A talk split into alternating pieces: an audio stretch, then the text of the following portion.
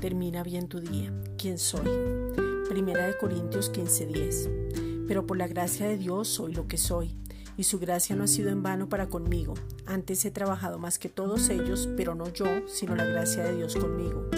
Nada de lo que somos es nuestro.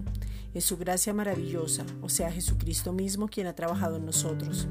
El apóstol Pablo dijo que todo lo que tenía lo tenía por basura y que lo había realizado en la carne, en este mundo, en sus logros, su carrera, su vida, la tenía por basura con tal de ganar a Cristo.